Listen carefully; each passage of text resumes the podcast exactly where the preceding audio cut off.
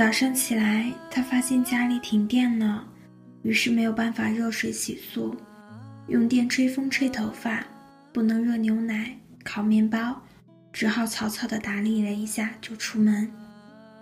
刚走进电梯，邻居家养的小狗一下子冲进来扑住，上周刚买的米白长裙上顿时出现两只黑黑的爪印。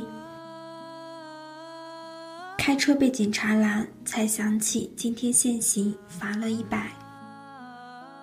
到了公司，正好晚了一分钟，又罚了五十。冲进会议室开例会，老板正在宣布工作调整的名单。他的业务居然被无故暂停，他的职位则被一个不学无术、整天就知道开豪车、泡嫩模的家伙取代。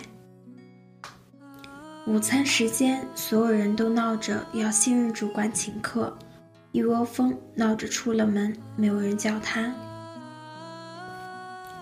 他一个人来到餐厅，刚把一口饭送进嘴里，重要客户打来电话。对方取消了金额最大的一笔订单，年底的奖金泡汤了。他看着面前的午餐，再无半分胃口。刚回公司，电话响起，妈妈在电话那头说：“姥姥的病又重了，可能熬不过这个月了。”他安慰着妈妈，丝毫不敢提及自己工作的变动，只说一定尽快回去看姥姥。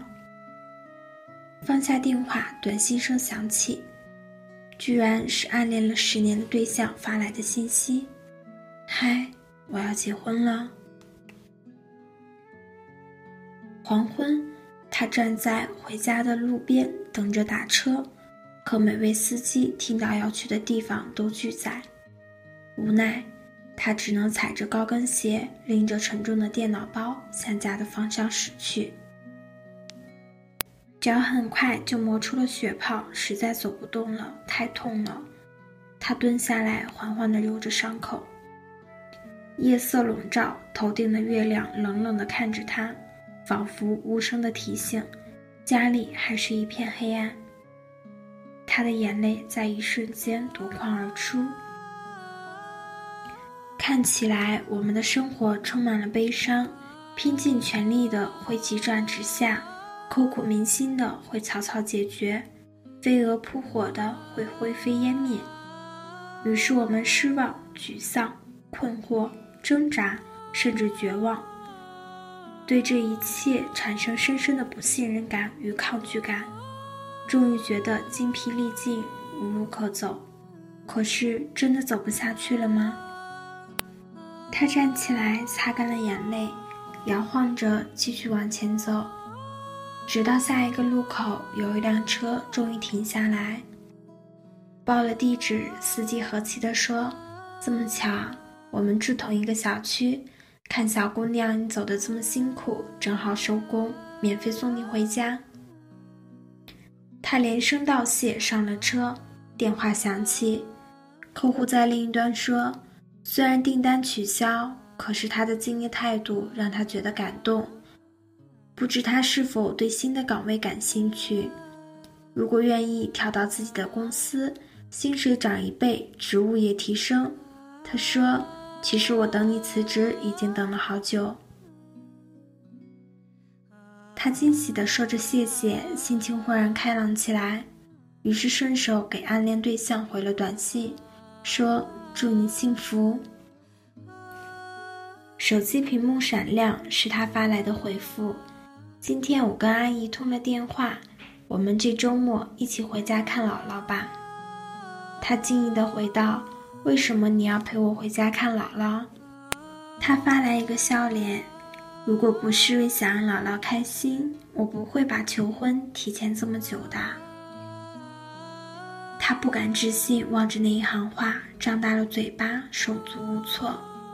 他像知道他的心事，又发：“我都知道。”我喜欢你，他眼圈一下子又红了，心里却轰轰炸开几朵烟花，一路抿着嘴笑。回家拿出钥匙，邻居家的门却先开了。邻居笑眯眯地说：“今天我遛狗回来，发现你家电闸坏了，就叫我老公帮你修好了。在他的身后，那只小狗探出头来，汪汪两声，欢快地摇着尾巴。他推开家门，一世融融，满脸笑意。所有的故事都会有一个答案，所有的答案却未必都如最初所愿。重要的是，在最终答案到来之前，你是否耐得住性子，守得稳初心，等得到转角的光明，放宽心，坚持住，一切都是最好的安排。今天的晚安曲叫做《西湖》，祝大家好梦。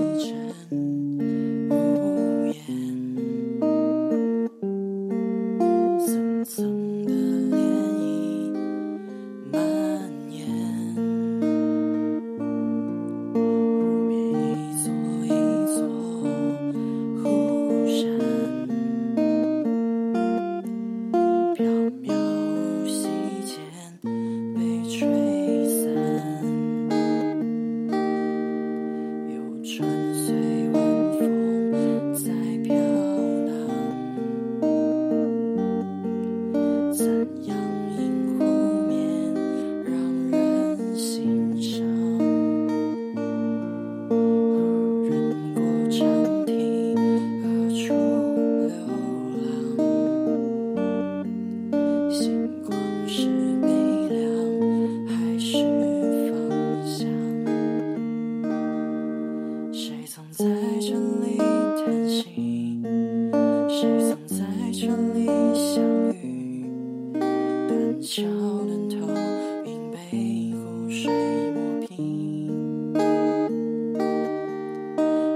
缱绻。